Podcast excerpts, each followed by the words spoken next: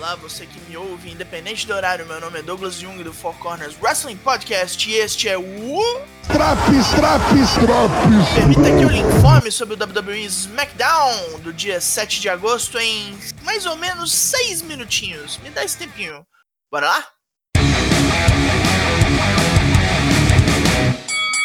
Logo de cara temos Firefly Funhouse, onde Bray Wyatt diz o que aconteceu a Alexa Bliss é culpa apenas de Braun Strowman, e se ele tinha qualquer sentimento por ela, não a deixaria sozinha, onde o perigo pode encontrá-la a qualquer momento.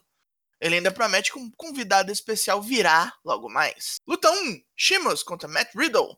Tudo se encaminhava para uma luta boa aqui, com nosso querido Maconho disputando força ponto a ponto com o irlandês da treta, até acontecer o primeiro upset da noite. Chad Gable, ou Short G, vem correndo e ataca Matt Riddle. Riddle se defende e Sheamus vinga-se pelo DQ sofrido, puxando Gable pro ringue e desferindo um bro kick no pobre anão. Depois de reclamar de Baron Corbin e seus asseclas no microfone, Sheamus tenta matar Gable mais uma vez com outro bro kick. E não para por aí. Sheamus vai atrás de Corbin no backstage e diz que se o reizinho se meter em outra luta sua, a chapa vai esquentar.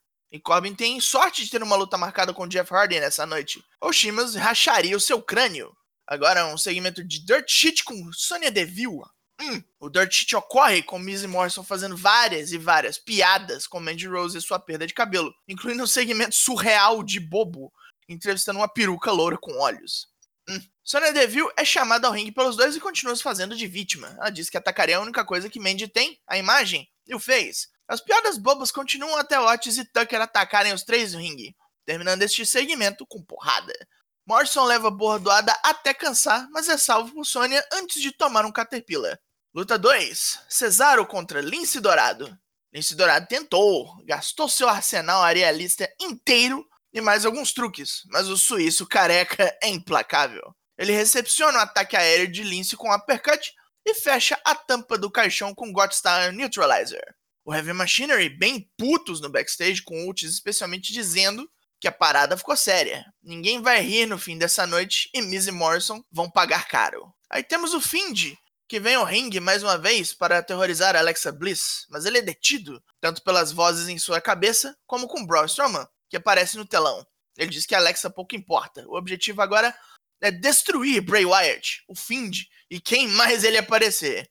Depois da derrota no pântano, ele é mais que um homem. Ele agora é um monstro. Luta 3: Jeff Hardy contra Baron Corbin. Jeff começa em velocidade máxima, mas não demora para Corbin diminuir o passo do combate, com seu estilo mais pesado e lento. Jeff vai apanhando bastante, toma até um Deep Six, mas resiste. Depois de uma troca de porradas fora do ringue, Shimas vem a milhão e estraga a noite de Corbin com um Bro Kick. Jeff Hardy vence no segundo DQ da noite, para quem estiver fazendo a contabilidade aí. Vamos para um comercial e quando voltamos. Luta 4: Shimos contra Baron Corbin.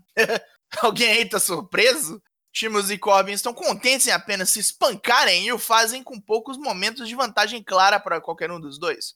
Mas num momento de vacilo, Corbin se distrai com Matt Riddle, que pula pelo ringue como se fosse George, o rei da floresta, dando a Shimos uma chance única para enfiar um bro kick no rei. Um, dois, três e fim.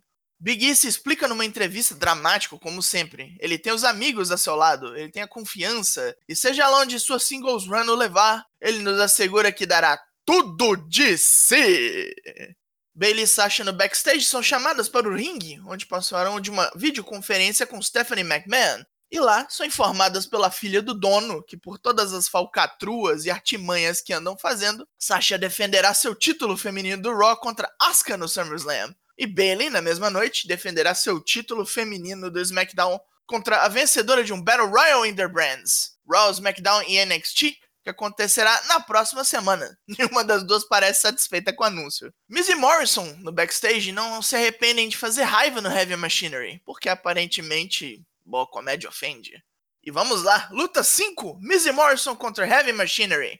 Nada de muito impressionante nesse main event, com Heavy Machinery desossando os dois, que utilizam de várias mutretas de tag e outros golpes baixos para se manterem vivos. Em um momento onde os quatro estão fora do ringue, Mandy Rose desce a rampa de cabelo curtinho e se atraca com Sonya Deville. A briga das duas espirra pro ringue e o juiz ali mesmo declara no contest. A briga continua no backstage, com as duas duplas tentando separar Sony Mandy, quando as luzes se apagam. Surge a facção Retribution, que apareceu no Raw, jogando coquetel molotov no transformador. Aqui o estrago é real. Eles atacam o ringside com canos e tacos de beisebol, expulsam Michael Cole e Corey Graves da área, espancam vários dos recrutas do Performance Center e terminam vandalizando o ringue com pichações e uma serra elétrica. Termina este SmackDown com caos e destruição. Meu pai do céu. Ó, pontos positivos. Muito poucos. Praticamente só o planejamento futuro dos títulos femininos. Essa Battle Royale de semana que vem, ó, já quero. E os pontos negativos? Ah, minha nossa, minha nossa. Dois DQs e um no contest na mesma noite, velho. O começo auspicioso que a Sonya Deville teve semana passada, nessa semana foi morta a tiro, né? Juntaram ela com Miz e Morrison. Caralho, essa deve ser uma das piores decisões possíveis. E aquele segmento com Find parecia ter cena faltando. Ou talvez seja culpa da quantidade abusiva de comerciais, né? Que atrapalhou muito as lutas. Já o Baron Corbin é o rei da merda, né? Todos os segmentos dele tocados foram virar podre. Que zona, irmão. Que zona. A, parada da Retribution no final acaba sendo até bem-vinda, porque tem que apagar esse dia pífio e patético. Esse SmackDown vai ganhar nota 2. 2 de 10 apenas. Tá feia a coisa. Tem que cuidar! Bem, lá se foi esse Draps. Os outros Draps do semanais já estão todos lá pra você ouvir. Conferiu já? Meu nome é Douglas Jung, nós somos o Four Corners Wrestling Podcast. E agora, só semana que vem, porque logo mais tem mais e até!